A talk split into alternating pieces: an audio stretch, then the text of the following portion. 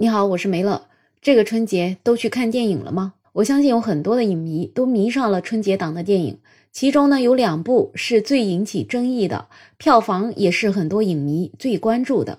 这两部就是《流浪地球二》和《满江红》。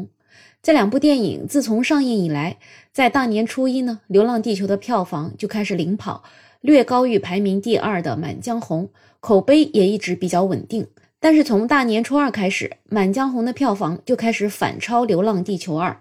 截止一月二十八号，《满江红》的票房是一路领先，票房已经破了二十九亿，而《流浪地球》的票房是二十三亿，整整差了六亿。而且呢，这个差距在未来可能更大。随着《满江红》的反超，这个争议也就开始不断的出现。很多喜欢《流浪地球》的观众就觉得，凭什么《满江红》这样的电影，它的票房能够超过《流浪地球二》呢？这个里面会不会有什么猫腻呢？所以也有很多的博主可能写了一些文章，大概就是要分析一下这个里面可能会产生哪些猫腻。就比如说幽灵场偷票房、买票房，背后有资本操控等等。另外，也有一些人觉得《满江红》的整个剧情就是抄袭了《龙门镖局》。反正总而言之，《满江红》越红，针对他的一些批评和猜疑就越多。其实，关于偷票房这样的猜疑，在往年的这些电影竞争比较白热化的期间，也经常会出现。当时就会在网上看到某某电影可能是偷了某某电影的票房，但是这些事情其实也就是观众猜疑一下，它也就过去了。但是我就发现《满江红》这个片方还真的是很较真呢，所以昨天啊，《满江红》就通过他的官博晒出了电子诉讼平台截图。表示说，有一部分用户呢，通过网络平台捏造了有关《满江红》的不实信息，并且大量传播，严重危害了影片的合法权益。现在呢，就正式对以下的这些造谣者提起诉讼。那被他诉讼的这些造谣者是四位网友：复旦大学的教授沈毅、大 V 博主屠龙的胭脂锦、喵斯拉和申鹏。除了这一条诉讼的帖子，他的官博还连发了很多条帖子回应争议，就包括“莫须有，欲加之罪，何患无辞？清者自清，抄袭之谈实属无稽。故事虽为虚构，主创团队从未泯灭赤诚之心”等等。然后前面他也发过声明，就表示说。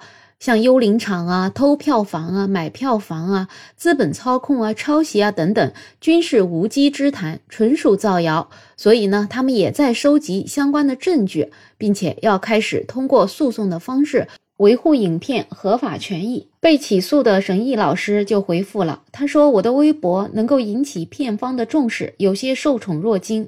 起诉是权利，应诉是法律义务，以事实为依据，以法律为准绳。”相信片方能够在庭审环节以严谨的证据来回应关切，说明真相。法院见。另外三位博主也都分别回应了，像胭脂的屠龙锦，他就说跟沈毅老师一起应诉。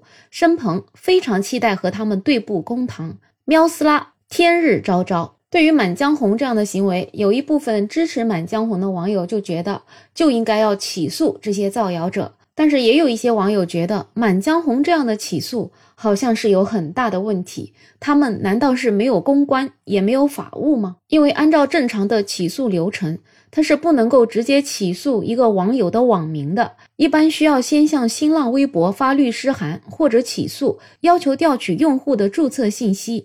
拿到信息之后，才能起诉这个人。所以他起诉的得是一个实名的人，而不是一个网名。但是现在《满江红》这个起诉页面，四个人都是网名，所以这几个博主可能一辈子都收不到这个起诉书。另外有一个叫司马三季的博主，他也说太无语了。这个官博的这个热搜文案本身就已经涉嫌构成了对沈毅等人的名誉侵权，在按涉事事实以及相应的性质未经人民法院认定之前，只能够称他为侵权责任人或者侵权人，不能使用造谣者。也就是说，如果上面的民事诉讼案件经过法院审理不构成捏造虚假事实的行为，那么电影《满江红》就构成了对上述被告的名誉侵权。需要注意的是，转发、传播、引用网络不实信息引起的名誉纠纷权，不属于具有主观恶意的故意捏造虚假事实。所以他就觉得这个《满江红》的律师可能真的会害死人呢。还有网友就觉得《满江红》的这个宣发可以算得上是失误了吧？就比如说一月二十七号本来就是岳飞被害的日子。但是官博没有任何的悼念之意，一直在发《满江红》的票房和为自己辟谣的帖子，然后在一月二十八号又发莫须有为自己喊冤，网友就指出来这句话可是秦桧为自己洗白的时候才说的。虽然有人觉得《满江红》这个律师看起来是不太行啊，但是也有博主分析，这个律所可是非常的专业，他故意以网名来申请起诉立案。这样子来模糊法律程序中的起诉概念，目的其实并不是为了起诉，而是为了堵住当下非常不利的舆论形势。他肯定是有非常专业的律师团队，却要搞这种明知道会被驳回的起诉申请，就是为了买这条热搜，糊弄不懂互联网起诉流程的广大观众，诱骗低劣的流量粉丝，继续为他们网暴他人。对于用这样子手段来应对舆论的团队，就感觉看不出来他们有什么好的，就觉得连光明正大对簿公堂的底气都没有，就很难不怀疑这里面有很大的问题。对于这些争议啊，很多网友就表示，现实生活总是比电影更精彩呀，这不比电影好看吗？确实是《满江红》的这一顿操作，还真让人有一点看不明白。感觉这么多年了，很少有电影能够像《满江红》这样子闹得如此的轰轰烈烈。其实我个人就觉得，越是在这种时候，那《满江红》其实应该更加的低调。你就埋头苦干去宣传自己的电影就好了。对于这些你觉得是无稽之谈的一些流言蜚语，就让他自己过去就行了。你就继续卖你的电影票，你去宣传你过了多少多少亿就可以了。因为过去这么多年，也有其他的电影受到过这些争议，但是一般的也就是不理他，让他过去，这事儿也就结束了。所以现在闹得这么大，像我这样子平时还不太关心《满江红》的人，甚至也都知道了《满江红》这个电影里面的这些故事。就感觉反而是在帮助那些不喜欢《满江红》的人在做一种宣传了。现在这事情就闹得这么大，就不知道接下来他们会如何收场呢？那我其实也想问一问。你对于这两部电影，你更喜欢看哪一部呢？那我自己呢是已经看了《流浪地球二》了。春节档的其他电影，我可能也就不会看了，因为我还是觉得像《流浪地球二》的这种科幻大片还是比较值得在电影院里看的。那其他的这些电影，等下线了之后，在视频网站上看，我觉得效果应该也是差不多吧。这是我个人看电影的一个感觉。当然了，更多的也是为了省一点电影票钱。